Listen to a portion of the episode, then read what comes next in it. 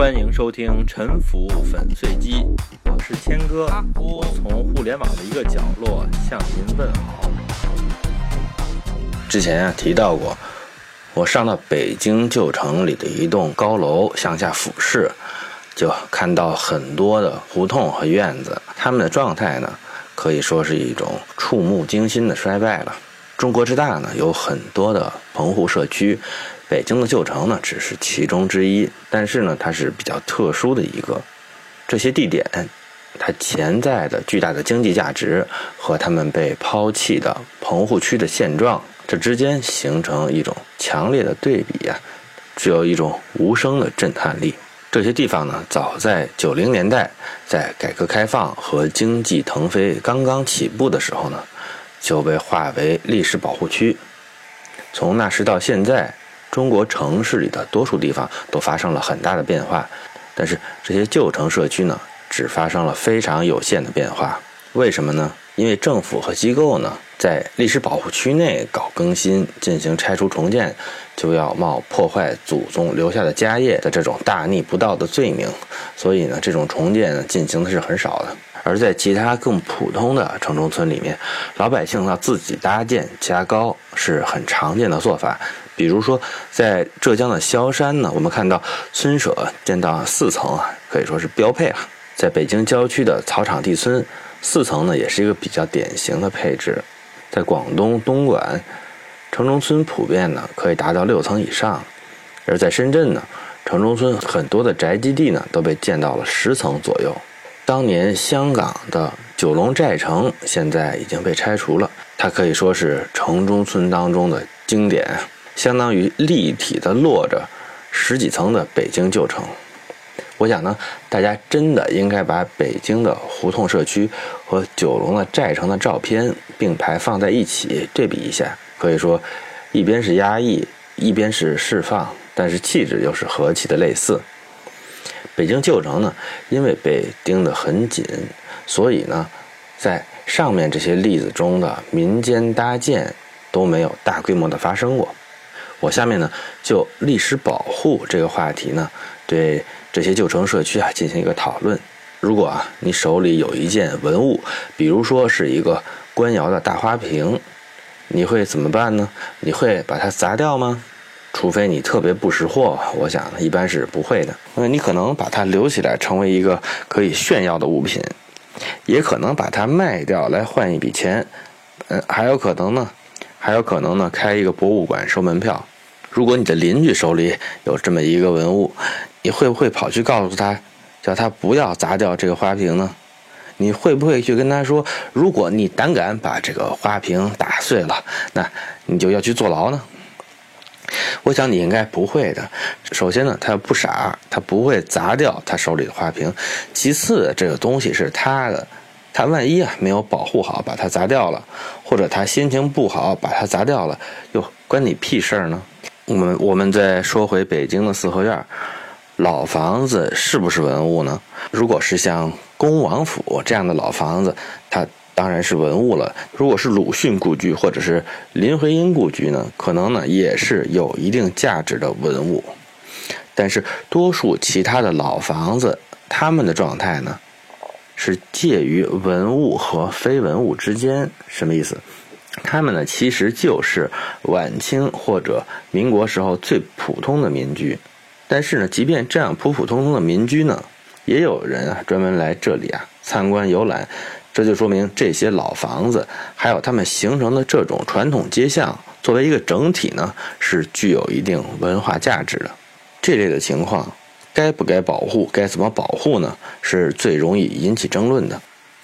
假如呢，某人啊，他有一座老四合院，他想扩建，但是呢，我们的政府和专家会说呢，不行，因为你的这个房子是历史保护区的一部分，你呢什么都不能动。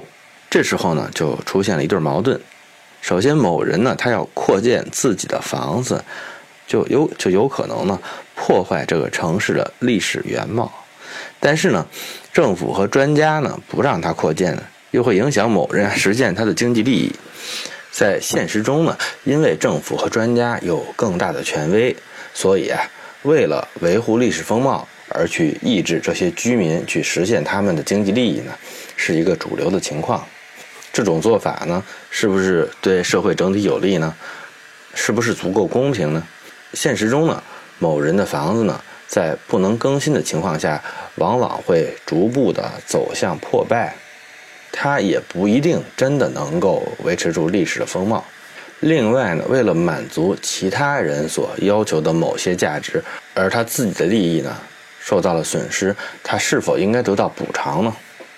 这就是我的观点。如果政府和公众要保护特定的文物建筑，而文物建筑的所有者，他的经济受到了损失，那么政府和公众呢，应该赔偿这个所有者足够的经济代价。而且，所有者呢，他要多少钱，政府就应该代表公众赔他多少。如果不愿意出这个钱，那么就恰恰说明公众啊。没有真的足够认可他们想要保护的这个建筑的所谓的文化价值。如果公众啊不愿意为了文化而花钱，那么还伪善的谈什么保护呢？反过来说，一个个人或者是一个经济实体，他要替社会和公众来保存文物，他们也需要政府和专家提供的文物保护相关的技术支持。这样，他们才能够有效地保护文物建筑的原貌，而有关的专家，他们是一分钱不出的，保护文物所付出的这些成本呢，并不由他们来负担，他们就是嘴巴一张一闭，以某种情怀为旗号呢，就把这些负担呢，全都安排给住在房子里的老百姓了，这种情怀呢，是非常廉价的。那。所有者这些住户，他们是不是一定要要一个天价才愿意来保护自己住的老房子呢？其实也真的不一定。我们在国外会发现，大量的文物建筑呢，他们都是私人持有的。比如说，美国总统 Jefferson 的故居 Monticello，他们一直都是属于某些私人。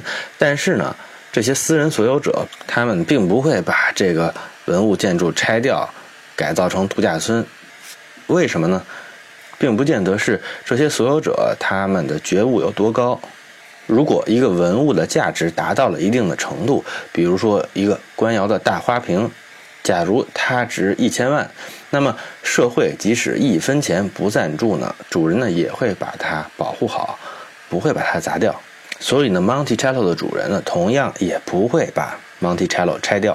所以啊，Monticello 的主人，就算他。即便没有社会的任何限制，他也不会把 Monticello 拆掉。北京的胡同其实呢也一样。北京的胡同呢，在一九九零年代之前呢，没有体现出特别高的经济价值。但是呢，在最近这些年当中，这些胡同房子在市场上已经越来越活跃了。就像我上期曾经说过的，在很多的胡同里出现了大量的。高价值的胡同店铺，这些空间呢，吸引了很多的消费，而这种价值的产生呢，正是来自于消费者对胡同的文化价值的认可。所以，胡同的所有者呢，保有这些老房子和保有其他文物一样，也会产生相应的经济利益。所以，文物老房子，所以文物啊，老房子，它们的价值呢？是可以在市场上转化成经济价值的，而且参与市场能化作市场上认可的价值呢，可能恰恰是他们得到更好的保护的正确途径。而且呢，这种保护才能恰到好处，才能安排社会资源到那些最有价值、最应该保护的项目上。反过来，如果我们约束这些老房子的用途，抑制市场。在这些历史保护区当中发挥作用，反而会使这些胡同、这些老房子僵尸化、木乃伊化，使它们日益衰败。这期呢，我从文物建筑的角度上来对旧城进行了讨论。除了这个角度之外呢，还会有其他的角度，比如说公共服务的角度、基础设施的角度、交通的角度、房地产开发的角度等等吧。我在后面呢还会继续的讨论。这就是本期的沉浮粉碎机，感谢收听。